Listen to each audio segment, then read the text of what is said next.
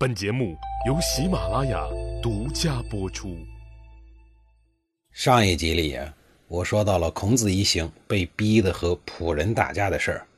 经过激烈的战斗，反倒是仆人叫停了战斗。孔子多明智啊，立刻就答应了。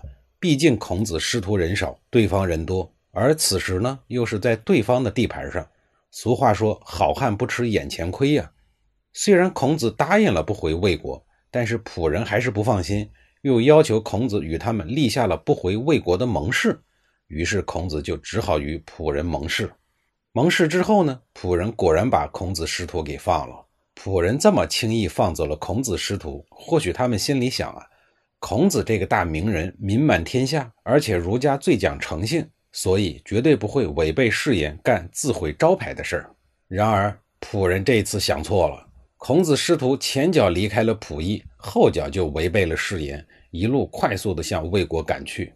可是孔圣人怎么会言而无信呢？他耿直的弟子子贡也不敢相信这个事实。忍了许久以后，终于啊，还是忍不住，就问孔子说：“老师，蒙下的誓言难道可以违背吗？”听见子贡发问，孔子回头看了看子贡一脸天真的表情，微微一笑，用从容而又温和无比的语气说了六个字儿：“要蒙誓，神不听。”大意就是说呀，这是在受到要挟的情况下订立的盟誓，即使是神呀，也不会听从的。由此可见啊，孔子并不是一个迂腐的人。另外，当时的国际政治环境荆棘丛生，在没有找好下一个落脚点之前，也只能回到魏国去。他能去哪儿啊？卫灵公听说孔子的遭遇以后，亲自到都城的郊外去迎接孔子一行，被一国之君迎至郊外，这可以说是孔子十四年周游列国的生涯中仅有的例子。孔子这次在魏国居住了很长的时间。在这期间，卫灵公的夫人，同时也是绝世的美女男子，也召见了孔子。太史公司马迁对这次会面做了这样的记录：孔子入门，北面稽首，夫人自围中再拜，环佩玉身，求然。这段话我给大家解释一下啊，翻译过来的意思就是说，男子夫人坐在用葛布做的，大概是半透明的帷帐中等待。孔子进门以后呢，朝北叩头行礼。男子夫人在帷帐中回拜了两拜，他回拜的时候所佩戴的环佩玉器等首饰发出了叮当撞击的撩人心魄的清脆响声。孔子见完明眸皓齿、回眸一笑百媚生的大美女男子以后，步子轻快，整个人都精神多了，连日奔波的腰腿啊也不酸痛了。孔子的弟子子路后来心里很不爽，史书上记录了三个字：“子路不”，也就是不高兴的意思。孔子见最心爱的弟子心有疑窦，便信誓旦旦地解释说：“欲所不者，天厌之，天厌之。”那意思就是说呀，我如果做了什么不正当的事儿，产生了不正当的邪念，那就让上天来惩罚我吧。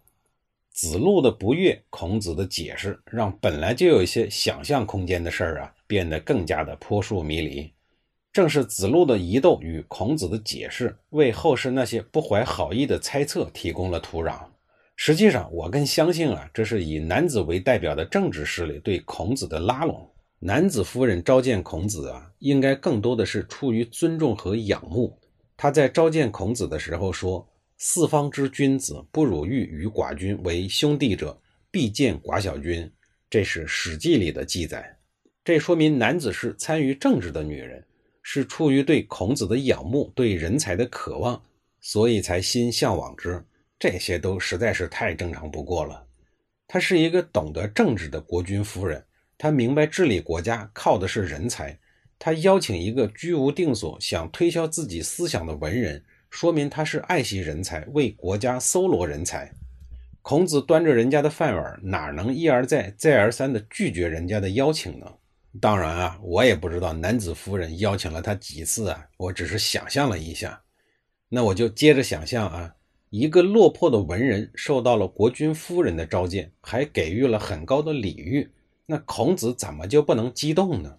再换句话说，这么年轻漂亮的女人，那么欣赏一个落魄的文人，甚至还用崇拜的眼光看着你，任哪一个英雄好汉能不激动啊？男子的音容笑貌自然会成为那波光里的艳影，一直在心头荡漾啊。还有啊，那可恨的帷帐还是半透明的，所以说呀，孔子见完男子以后，整个人都精神了，是正常的。从而呢，也说明孔子是一个有血有肉的真实的人，而不是挂在墙上的神。当然，到最后呢，孔子也没有同意男子的这次政治拉拢。随着卫灵公年龄越来越大，魏国的政治环境越来越险恶，孔子在魏国也待不下去了。于是，孔子做了去晋国的打算。可是刚刚走到黄河边，就传来了晋国杀贤人能士的消息。孔子感慨地叹声说：“美哉水，洋洋乎！秋之不济此，命也夫。”那意思就是说呀，您看这多美的水呀，波澜壮阔，我也就是孔子却不能从这里渡过，这难道就是我的命吗？孔子感叹完黄不拉几的黄河没水之后，带领着弟子们又回到了魏国。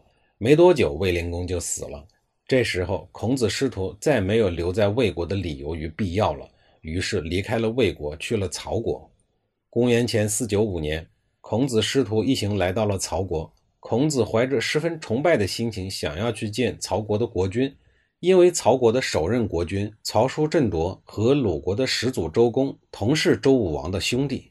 周公分封到鲁国，曹叔振铎分封到了曹国。随后，两国的关系一直很融洽。曹鲁是兄弟之国，同尊周礼，而孔子的弟子也有很多是来自于曹国的。孔子像崇拜周公一样去崇拜曹叔正铎，很想见一见他的后人。但是曹国的现任国君并没有接待孔子，孔子徘徊在曹国，不忍心离去，于是带领弟子去访山曹国的王陵边去祭奠曹叔振铎，伤心的流下了很多的眼泪。随后，孔子师徒离开了曹国，前往宋国。结果这次呢，又遇到了极不愉快的事情。《史记·孔子世家》里做了记载，说孔子去曹，侍宋，与弟子洗礼于大树下。宋司马桓颓欲杀孔子，拔其树。孔子去，弟子曰：“可以速议。”孔子曰：“天生得与于桓颓，其如玉何？”什么意思呀？这么绕口晦涩，不好的意思呗。下一集里啊，我再给您翻译。